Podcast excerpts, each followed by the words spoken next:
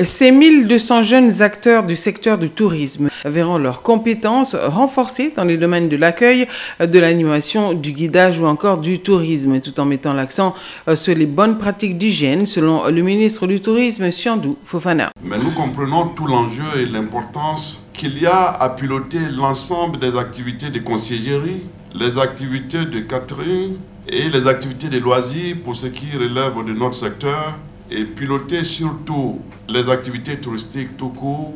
Le projet de formation-insertion va se dérouler dans les villes hautes de Lacan, à savoir Abidjan, San Pedro, Yamoussoukro, Boaké et Korogo. Les inscriptions se feront auprès des agences emploi des jeunes, a précisé le ministre Mamadou Touré, ministre de la promotion de la jeunesse, de l'insertion professionnelle et du service civique. Les inscriptions pour l'ensemble des jeunes qui sont intéressés par ces formations vont débuter le 9 octobre pour se terminer donc le 23 octobre. Et le niveau minimum qui est demandé, c'est le niveau CM2. Et on va jusqu'au bac.